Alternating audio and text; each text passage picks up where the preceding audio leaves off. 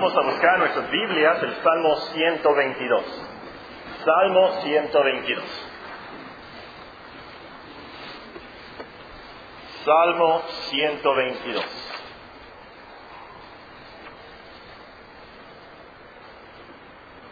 Dice la palabra de Dios.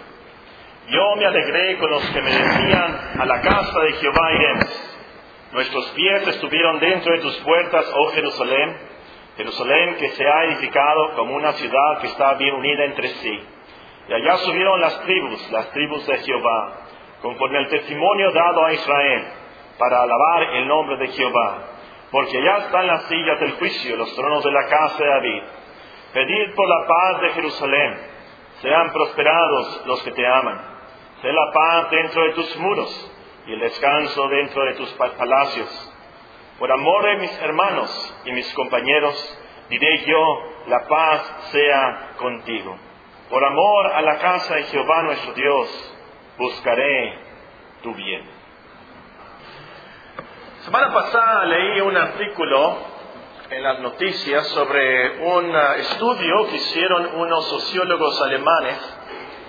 Los sociólogos estudiaron ¿Cuáles son las características de las personas más felices de Europa?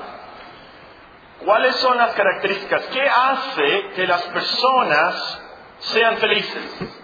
Hicieron varias entrevistas, varias estadísticas, y a lo último la conclusión fue que las personas más felices en su vida, en sus familias, en sus trabajos, tienen cinco características. No son cristianos los que hicieron este estudio. La primera característica es que la persona feliz tiene un buen esposo, una buena esposa que no sea neurótica. Una esposa o un esposo que no sea neurótico. Es el estudio. Personas felices tienen un buen esposo. La segunda característica es que la persona feliz pasa tiempo con la familia. Le gusta estar con la familia, le gusta participar en la familia, le gusta comer con la familia. La tercera característica, acuérdense, son sociólogos del mundo, no son cristianos. La tercera característica es que la persona asiste a la iglesia. Es lo que me llamó la atención. La cuarta característica es que la persona trabaja menciona, no tiene que trabajar mucho, no tiene que trabajar poco, pero la persona feliz generalmente trabaja. Y la última característica que menciona es que la persona feliz hace ejercicio. Los sociólogos alemanes que hicieron este estudio no sabían cómo es que las personas que asisten a la iglesia son más felices. Por supuesto, ellos no son cristianos, no entienden. Y, también estoy leyendo este reportaje y no reportan qué tipo de iglesia o qué tipo de personas o de religión son las personas que entrevistaron. Pero yo creo que el punto está bien y como cristianos que asistimos a la iglesia, sabemos que las personas más felices son así porque conocen del perdón de Dios. Conocen a Dios, conocen a Cristo, progresan en la santidad, progresan eh, en su poder contra las tentaciones del diablo, desarrollan más así su gozo, su paz, su dominio propio, su esperanza, su fe, sus dones, sus talentos. Y por supuesto entonces eso los lleva a cierta felicidad. Siguiendo con nuestros estudios prácticos, esta mañana aprenderemos sobre la tercera cosa básica para tu crecimiento como cristiano. La tercera cosa básica para tu crecimiento como cristiano. Ya aprendimos que tenemos que meditar en la Biblia y que tenemos que orar. La tercera cosa básica es la asistencia a la iglesia. Y vamos a tomar como texto base el primer versículo del Salmo que leímos, Salmo 122 y versículo 1. Yo me alegré con los que me decían, a la casa de Jehová iremos. Yo me alegré con los que me decían, a la casa de Jehová iremos. Comencemos con unos comentarios generales. El primer comentario es sobre el yo. Aquí la primera palabra, yo me alegré con los que me decían, a la casa de Jehová iremos. ¿Quién es el, yo aquí? No, si leemos el subtítulo del Salmo, vamos a descubrir que es David. Y si leemos la historia y lo que pasó en la vida de David, vamos a descubrir que él compuso este canto, este salmo, cuando se emocionó, cuando Dios le dio a saber que había escogido Jerusalén para que fuera el lugar donde se iba a construir su templo. Y es por eso que se menciona tanto aquí Jerusalén. Entonces, es David aquí el que dice, yo me alegré. Pero todo creyente, todo cristiano que esté bien con Dios, también va a decir, yo me alegré con los que me decían a la casa de Jehová. Iremos. Es cierto, hay veces que el cristiano pasa por depresión espiritual, pasa que está lejos de Dios y realmente no se alegra cuando otros le dicen, vamos a la casa de Dios. Pero esas son excepciones. Generalmente los cristianos se gozan por estar en la casa de Dios, se gozan cuando otros lo acompañan a la iglesia. Otro comentario es sobre la frase me alegré. La segunda frase, yo me alegré. David se alegró, se contentó, porque otros le dijeron que irían al templo en Jerusalén. Obviamente esa alegría fue evidencia de su cristiandad, fue evidencia de que él amaba la casa de Dios, de que él amaba la ciudad de Dios. Y el punto es, las cosas que nos alegran son evidencia de quiénes somos y qué realmente amamos. Las cosas que nos alegran, que nos ponen contentos, son evidencia de quiénes somos y a quién realmente amamos. Si nada más te alegras el día de pago, el día de la quincena, si nada más estás contento viendo el fútbol, viendo las películas, comiendo, tomando, comprando vanidades, entonces amas al mundo más que a Dios. Si esa es tu alegría y eso nada más, entonces algo está mal. Si usted no se alegra al encontrar una promesa en la Biblia, si usted no se alegra al orar con fe, algo está muy mal. Y por supuesto, si no te alegras al escuchar al Evangelio en la casa de Dios, algo está muy mal. Los cristianos se alegran con las cosas de Dios. Si a veces andan mal, si a veces están lejos de Dios, si a veces caen en depresión, si a veces no quieren ni, ni, venir a la iglesia, pero generalmente el cristiano tiene el Espíritu de Dios, va a leer la palabra de Dios y va a sentir cierta emoción, cierto contentamiento cuando las promesas de Dios llegan a su corazón. Entonces, al salir de estas puertas esta mañana, por favor, Sé honesto contigo mismo, sé muy sincero y piensa, ¿qué realmente causa alegría en mi vida en este mundo? ¿Por qué soy feliz? ¿Qué es lo, me, qué es lo que, qué es lo que me falta para yo realmente ser alegre y contento? ¿Qué es lo que realmente provoca que yo me levante en las mañanas alegre? ¿Qué es? Me alegra, piensa, me alegra escuchar los cantos del perdón de Dios. Me alegra escuchar las palabras de vida eterna. Me alegra poder adorar al Dios que me dio la vida y me salvó de todas mis maldades. Esos sentimientos, a la hora de la hora, te van a dar evidencia a ti mismo. Realmente soy cristiano, estoy entendiendo el Evangelio. Estoy cumpliendo aquí algo que... Y esto es la vida, hermanos, a la hora de la hora. ¿Qué es lo que causa gozo y paz en nuestras vidas? Sé honesto contigo mismo esta mañana al salir de las puertas, piensa en estas cosas. El último comentario es sobre la frase, la casa de Jehová. Yo me alegré con los que me decían, a la casa de Jehová iremos. En este salmo, la frase se refiere al tabernáculo, se refiere al templo de Israel y se enfatiza mucho Jerusalén, porque era el lugar que Dios había escogido para el templo. Pero también podemos aplicar esta frase a la iglesia que la congregación de cristianos es la casa de Dios. El apóstol Pablo escribió a Timoteo y le dice que le está escribiendo para que sepa cómo debe conducirse en la casa de Dios, que es la iglesia del Dios viviente, columna y baluarte de la verdad. Es una gran bendición esto, hermanos. El templo se destruyó más o menos en el año 70.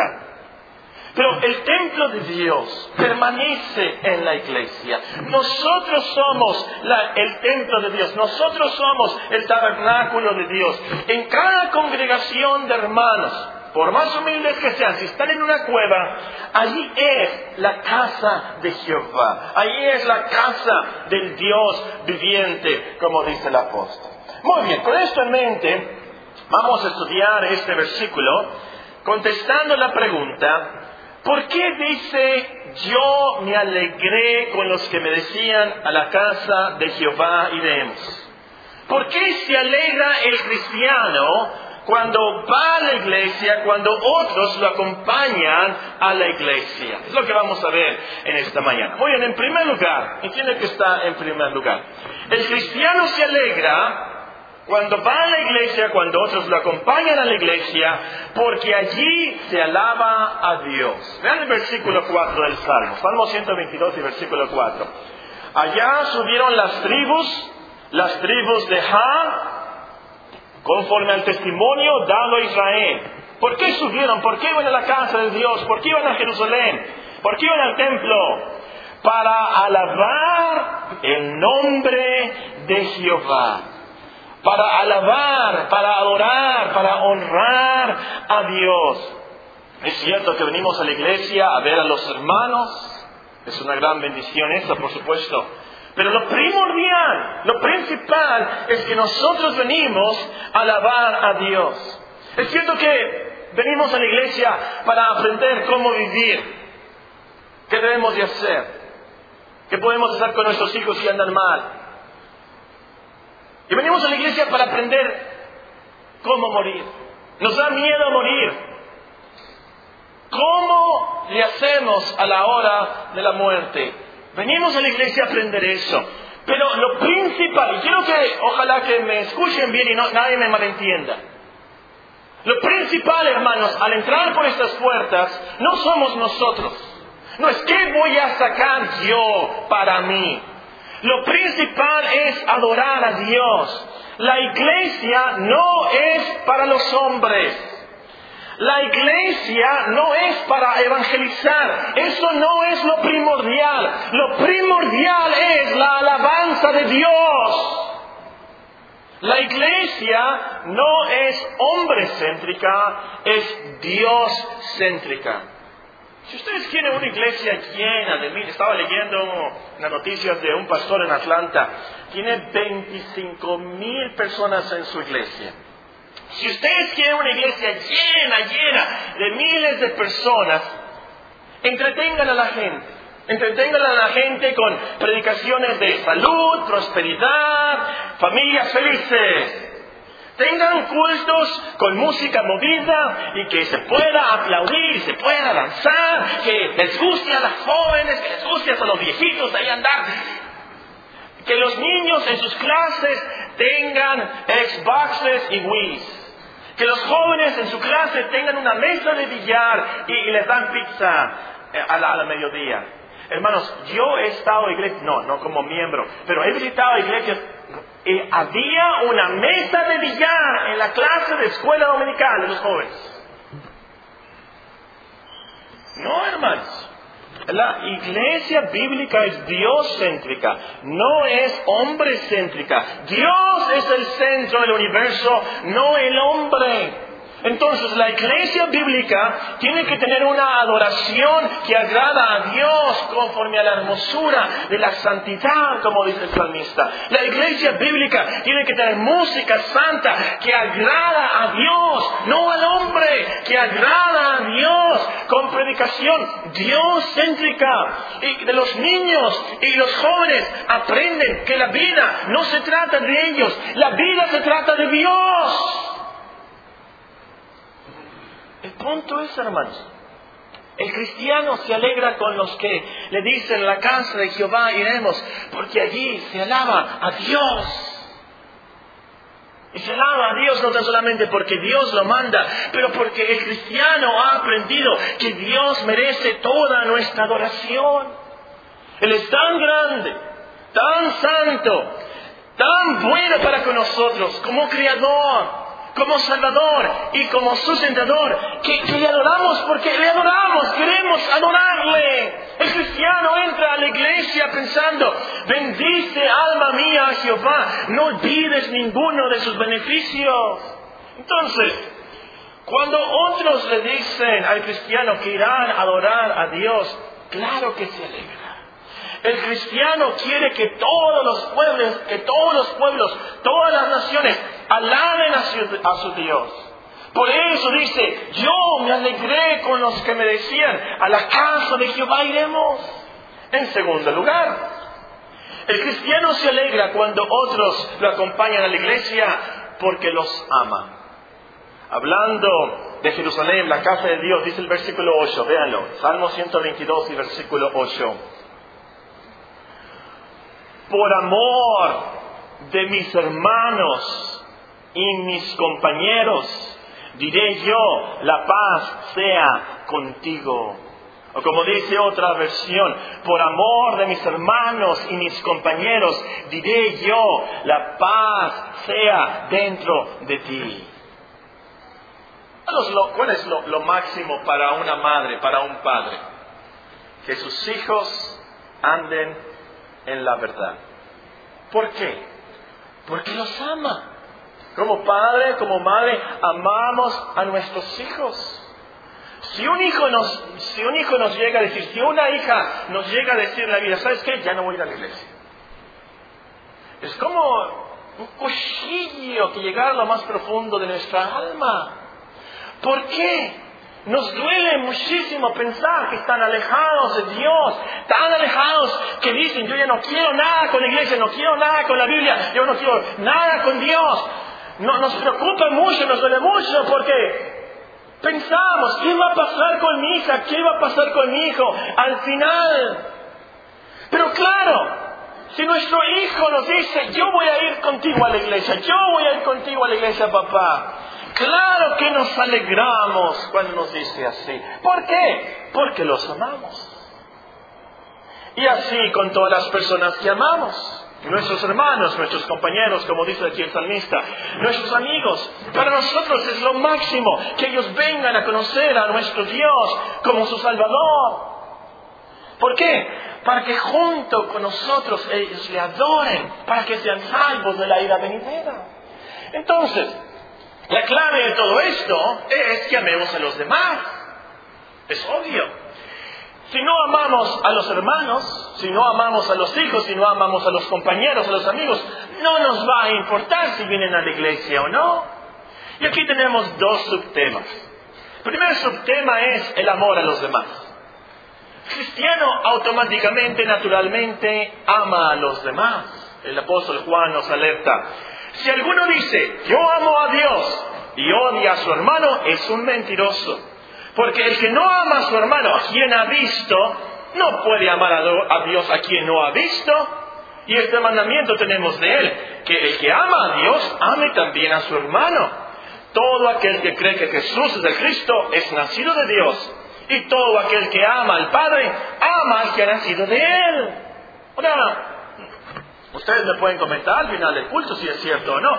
Pero creo yo que vivimos en una sociedad muy egocentrista tenemos que cultivar nuestro amor a los demás.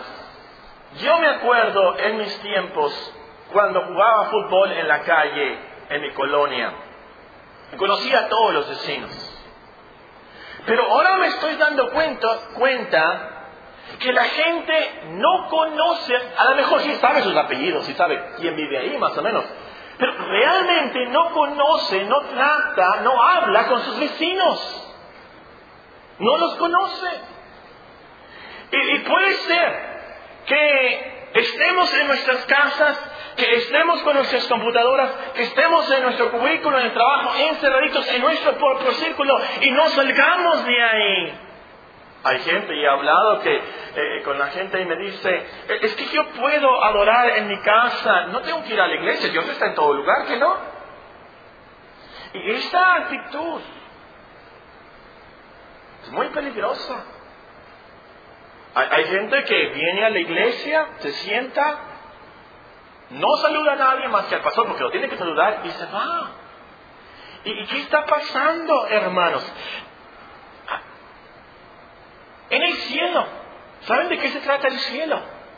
No se trata de que vas a tener un palacio vas a estar, ahí encerrado haciendo lo que tú quieras. El cielo se trata de tener comunión con los demás y con Dios por toda la eternidad. El punto es, hermanos, tenemos que amar a los demás. Tenemos que tratar a los demás. Tenemos que amarlos. No sé si te ha pasado a ti, es una gran bendición. Le hablas a un amigo, un compañero de trabajo acerca de la Biblia, compartes un folleto por meses, por años, y un día te dice, muy bien, te voy a acompañar a la iglesia este domingo. Te da una alegría que sobrepasa todo entendimiento. ¿Por qué? Porque lo amas. Y el otro subtema aquí, hermanos, este punto nos lleva a la comunión de los hermanos. El cristiano se alegra cuando otros lo acompañan a la iglesia porque quiere tener comunión con ellos. El cristiano quiere alabar a Dios junto con otros hermanos. Le gusta tener compañerismo con ellos. Y una vez más aquí el problema de nuestra sociedad y nuestra cultura es muy egocéntrica. Eh, somos muy individualistas. No podemos adorar a Dios como islas, aislados de todos. Necesitamos a los demás para animarnos, para fortalecernos. Ven conmigo Efesios 4. Efesios capítulo 4 y versículo 16. ¿No, ¿No será ese tu problema? Como cristiano no estás avanzando, estás atascado, lees tu Biblia en tu casa, tienes la lectura, todos los días estás orando. Es más, vienes los, los miércoles a orar con la iglesia, pero no estás avanzando, estás atascado, realmente porque quieres tener la cristiandad solo, vivirla solo. Es imposible. Dios nos ha creado, nos dice Efesios capítulo 4 versículo 15, que siguiendo la verdad en amor, Crezcamos en todo aquel que es la cabeza, esto es Cristo. ¿Cómo crecemos? ¿Cómo avanzamos? ¿Cómo nos desarrollamos? De quien todo el cuerpo, bien concertado y unido entre sí por todas las coyunturas, se ayudan mutuamente según la actividad propia de cada miembro y recibe su crecimiento para ir edificándose en amor. Es cuando estamos juntos, cuando estamos unidos, cuando hay comunión, nos vemos, nos amamos, que va a haber ese crecimiento. Muchos de los que faltan a la iglesia, eh, los pastores les gusta repetirles Hebreos 10 en 25. Eh, realmente para mí el secreto está en el versículo 24. Hebreos 10, 24 nos dice, Hebreos capítulo 10 y versículo 24. Y considerémonos unos a otros para estimularnos al amor y a las buenas obras. De eso se trata la iglesia, no dejando de congregarnos como algunos tienen por costumbre. Pero, pero la clave, lo último, la congregación, la reunión está para estimularnos, para ayudarnos y considerarnos los unos a los otros, para exhortarnos. Entre tanto que aquel día se acerca. Entonces, hermanos, David sabe que podrá tener comunión con los otros hermanos con sus compañeros en la cristiandad. Y por eso dice, yo me alegré con los que me decían, a la casa de Jehová iremos, los amaba. Muy bien, el último punto principal. El cristiano se alegra cuando va a la iglesia y otros lo acompañan porque ama la casa de Dios. Ven el versículo 9, Salmo 122 y el versículo 9. Salmo 122, versículo 9. Por amor a la casa de Jehová, nuestro Dios, buscaré tu bien. Por amor a la casa de Jehová, nuestro Dios, buscaré tu bien. Apunten ahí los que escriben el Salmo, el Salmo 84. Nos habla de ese amor, ese deseo, ese afecto por la casa de Dios. Y aquí podemos incluir mucho, nada más cinco puntos breves. Número uno, el cristiano ama la casa de Dios porque es la casa de su Dios. Nos dice el versículo, por amor a la casa de Jehová, nuestro Dios. Ojalá que tú hayas llegado a este punto de poder decir, nuestro Dios es mi Dios. Porque la cristiandad no es una religión general, es una religión personal, la cual conocemos a Dios y tenemos a Dios como nuestro Padre. Y lo conocemos a través de Cristo, a través de su palabra, y no queremos otro Dios. Si los demás tienen sus ídolos, si los demás tienen sus religiones, nosotros tenemos nuestro Dios.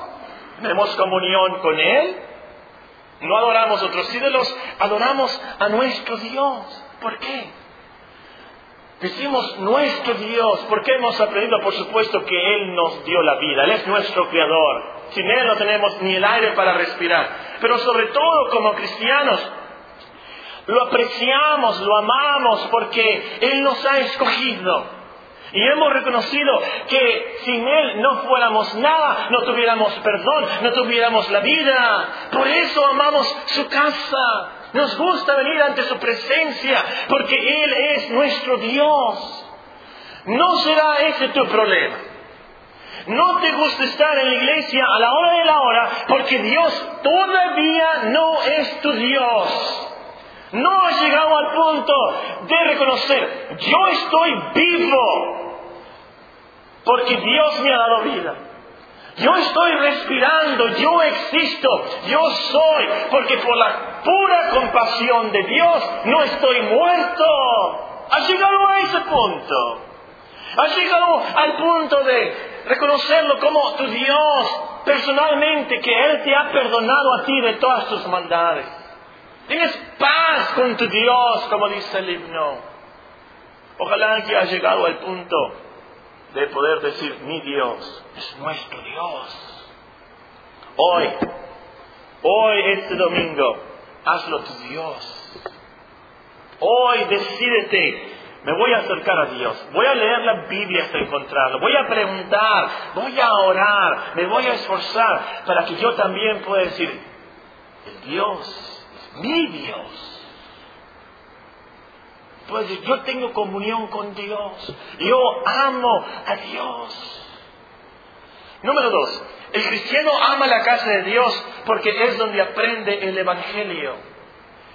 Como cristianos nos alegramos al escuchar las predicaciones que nos enseñan acerca del perdón de Dios, la paz que tenemos con Dios, la vida eterna. ¿Cómo es que por pura gracia y misericordia Dios nos perdona todo? Nos declara justos para siempre por la vida y la muerte de Cristo. ¿Dónde aprendemos eso? ¿En el cine? No. ¿En la televisión? No. ¿Dónde aprendemos esto? En la casa de Dios. Es por eso que nos alegra estar en la casa de Dios. Calma nuestra conciencia estar aquí. Nos da esperanza. Número tres. El cristiano ama la casa de Dios porque es donde participamos de los sacramentos. Los sacramentos, la Santa Cena, no son ritos sin significado, son un alimento espiritual real que fortalece nuestra cristiandad, quita nuestra tranquilidad, nos da más fe. Número cuatro, en penúltimo lugar, el cristiano ama la casa de Dios porque es donde descansa del mundo. No sé ustedes, pero yo descanso aquí. Y nos levantamos por la mañana temprano, Vamos al gimnasio, ya saliendo de la casa nos ponemos de mal humor con el tráfico. ¿Por qué está el tráfico a esta hora? Llegamos al gimnasio, un ruidajo de música. Vamos al trabajo, ¿qué hay ahí? ¿Problemas? ¿Tentaciones? Llegamos a la casa, más problemas. Salimos a la calle, ¿qué hay en la calle? Tentaciones, leemos el periódico, crímenes, malas noticias, el mercado, la televisión, todo, vanidad de vanidades, como dice Salomón. Y en tu propia casa, a veces hay burlas porque eres cristiano, persecuciones y tribulaciones como veíamos en días pasados. Pero vienes a la casa de Dios y escuchas los himnos del perdón de Dios, de la paz de Dios, de la esperanza que tienes para que esto se acabe, que estemos con Dios. La esperanza que te, da de saber que tú puedes vencer esas tentaciones y puedes vivir bajo, sobre esas tribulaciones. Puedes descansar y calmarte del bullicio del mundo. ¿Me, entienden? ¿Me comprenden? ¿Están conmigo, hermanos, que realmente descansan ustedes viniendo a la casa de Dios? Número 5. En último lugar, el cristiano ama la casa de Dios porque es donde aprende a vivir y morir en paz. Porque la Biblia nos enseña cómo vivir agradando a Dios. Nos enseña cómo vivir y resistir la tentación. Nos enseña cómo vivir sobre las tribulaciones de este mundo. ¿Qué hacer a la hora de la enfermedad? ¿Qué hacer a la hora del problema? ¿Qué hacer a la hora de la angustia? Es aquí donde aprendemos cómo vivir y sobrevivir eso. Pero también aquí aprendemos cómo morir en paz. Porque todos nosotros nos vamos a morir algún día. A todos nosotros nos van a enterrar. Y todos nosotros tenemos algo que dice, yo no me quiero morir. Y todos nosotros tenemos miedo de pensar que llegue ese día, que nos dé cáncer o que nos diga el doctor, ya no podemos hacer más. Y queremos estar seguros de que hay algo de más allá. Y queremos estar seguros de que Dios nos va a recibir y que esto es cierto. Es aquí donde aprendemos eso. Es aquí donde tenemos esa esperanza y tenemos más fe para ese día. Por cierto, podemos pensar en nuestro texto como haciendo referencia al cielo. Piensen, yo me alegré con los que me decían, a la casa de Jehová iremos. Iremos a la verdadera casa de Dios, eterna en los cielos. Si llamamos a Él, si llamamos su casa aquí, estamos listos así. Un comentario antes de las aplicaciones prácticas. Este salmo, como muchos de los salmos, puede tener referencia a nuestro Señor Jesucristo. No tan solamente el Salmo 22, ustedes saben el Salmo 22. Dios mío, Dios mío, ¿por qué me has desamparado? ¿A quién se refiere? Obviamente se refiere a Cristo, no tan solamente a David. Y en este salmo también podemos pensar en Cristo, que Él dice, yo me alegré con los que me decían, a la casa de Jehová iremos nuestro Señor. Qué alegría, qué satisfacción la de Cristo al ver el fruto de la aflicción de su alma. Qué alegría, qué satisfacción al ver la multitud de hermanos que Él lleva a la casa de Dios. Es algo segurísimo por su sacrificio. Él nos lleva a la casa de Dios para alabar a Dios. Y esa es su satisfacción. Y es por eso que él dice, yo me alegré con los que me decían, a la casa de Jehová iremos. Pensemos en eso. Muy bien, terminemos con algunos consejos para que tengas la alegría de este versículo. Primero, prepárate para venir a la casa de Dios. Para venir con gozo, para venir a disfrutar la iglesia, Y que otros vengan aquí y tú tengas esa alegría de este versículo. Hay que preparar tu corazón durante la semana. Hay que barbechar, como dice el profeta. Tienes que barbechar tu corazón para estar listo para la iglesia. Leyendo, por supuesto, meditando, por supuesto, orando, orando por ti mismo, orando por los demás, orando por el predicador, orando por los cultos, orando por los niños. No tienes que estar bien preparado espiritualmente para venir aquí a disfrutar a Dios y disfrutar a la iglesia. Ahora, déjame decirte, eh, si no eres cristiano, esto es imposible. Imposible. Y si eres cristiano, esto es muy difícil. ¿Por qué? ¿Por qué no nos gusta venir a la iglesia? ¿Por qué si llueve mucho y se inunda aquí y nos llaman no haber culto esta tarde, la carne dice, ah, ¿por qué? Por el pecado que mora en nosotros, por nuestra debilidad, por nuestra incredulidad, por nuestra falta de amor a Dios. ¿Cómo le hacemos en verdad para tener esta alegría? Y venir aquí y disfrutar con gozo la alabanza a nuestro Dios. Hay que barbechar nuestro corazón. Hay que matar ese pecado, esa debilidad, esa incredulidad.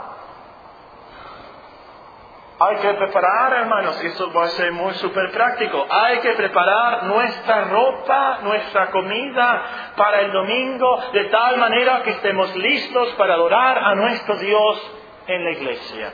Si tú te despiertas tarde el domingo por desvelarte el sábado viendo películas o de parranda, no compraste los huevos para el desayuno, la comida del domingo, no planchaste la ropa, el carro no tiene gasolina, llegarás a la iglesia tarde, llegarás de mal humor, y todo el domingo realmente se va a ver afectado. ¿Por qué? Porque te peleas con la esposa, le gritas a los hijos, apúrense, ay, estoy, estoy en el tráfico y llegamos aquí. Pero si estamos preparados, calmados, orados, listos, vamos a poder tener esta alegría. Número dos, de lo super práctico. Tú quieres que se cumpla este versículo. Yo me alegré con los que me decían a la casa de Jehová iremos. Entonces invita a otros a la casa de Dios. ¿Cómo vas a escuchar que tus amigos te digan yo voy a ir contigo si tú nunca les has invitado? Ellos ni saben que eres cristiano. Por supuesto que no. Invítalos. Siembra la semilla, entrega este folleto. La semana pasada eh, invité a una persona y, me dijo, ¿y, va a haber refrigerio? Las próximas semanas vamos a tener un gran refrigerio. Ustedes pueden decirle, va a haber un convivio. Ven, te invito, ven que conozca a los hermanos. Pero sobre todo invítelos a escuchar el Evangelio de la gracia de Dios que ellos ven en tu vida. Eso va a marcar la diferencia. Número tres, ¿Quieres tú que la alegría de este versículo se cumpla en ti? Reconcíliate con los hermanos. Reconcíliate con los hermanos. Si vienes a la iglesia donde hay hermanos con los cuales estás peleado, con los cuales tienes rencor, por supuesto que no te vas a alegrar cuando ellos te dicen, allá nos vemos en la iglesia. Dentro de ti pensarás, mejor que no vaya, mejor que no vaya, no lo quiero ver. Entonces, en cuanto dependa de ti, ven en paz con todos. Te va a ayudar muchísimo a tener comunión con todos los hermanos. Te va a dar esta alegría. Allá nos vemos, sí hermano, allá nos vemos. Número cuatro, haz que la iglesia no sea el domingo nada más. Ten comunión con los hermanos entre semana. Ven los miércoles. Llama de vez en cuando a los hermanos. ¿Quiénes son tus mejores amigas? ¿Quiénes son tus mejores amigos? ¿Son, son cristianos? ¿Te animan? ¿Te ayudan en las cosas de Dios? No somos muchos, no somos miles para decir que no os conozco. Tenemos un directorio, si no tienes te regalamos uno. Pero habla, comunícate. Somos iglesia. Tenemos esta alegría. Hermano, ¿qué, pasó con ese problema? La petición que oramos el, miércoles por tu hija, ¿cómo está? Dios me contestó. Y nos da alegría por ese hermano y nos fortalece nuestra fe. Llamamos a un hermano, a un amigo, a un joven. Nada más lee la, promesa del calendario de la iglesia para hoy. Te lo recomiendo. Y pues, es todo. Mándale un correo electrónico. Mándale un mensaje celular. Rápido. Ve la promesa. Es todo. Va a haber un cambio en ti y en toda la iglesia. Número 5. Por eso termino. Busca a Cristo.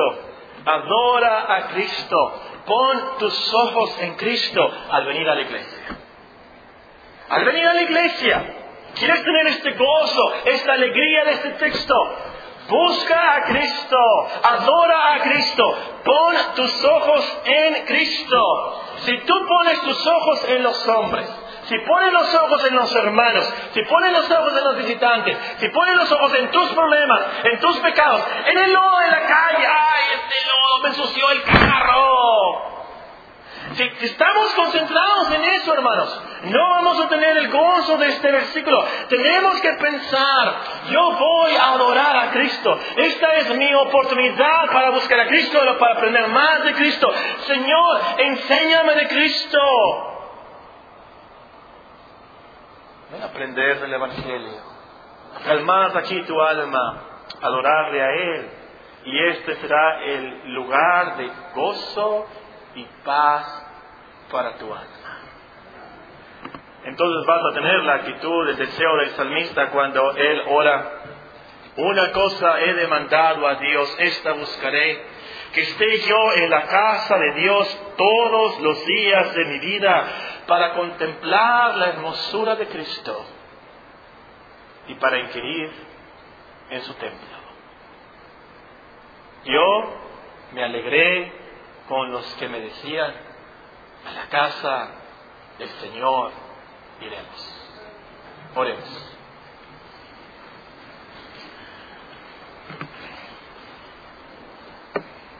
Padre Celestial, te damos gracias por Cristo nuestro Salvador, que nos guía, nos cuida, nos fortalece, nos pastorea. Esta es su palabra. Ahora, Señor, la efectiva a nuestros corazones y que seamos hacedores. Acuérdate de nosotros como iglesia, edifícanos conforme a tu promesa, danos el gozo de la salvación. Ayúdanos a santificar este tu día. En Cristo Jesús. Amén.